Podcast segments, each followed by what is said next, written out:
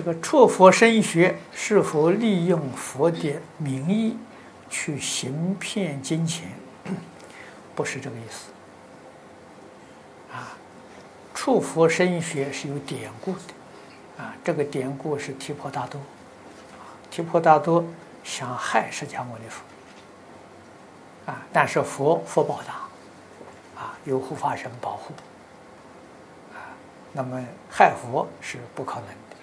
但是让佛受一点伤，啊，流一点血，这个有可能，啊，这是，这就很严重的伤害，啊，所以触佛身血是忤逆罪，啊，因为他的心不善，啊，这是堕阿鼻地狱，利用佛的名义去骗人，这个是破坏佛教的形象。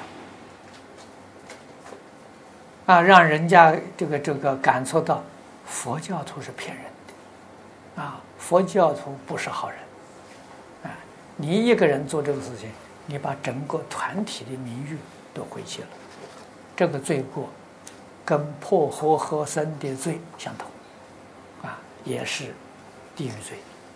啊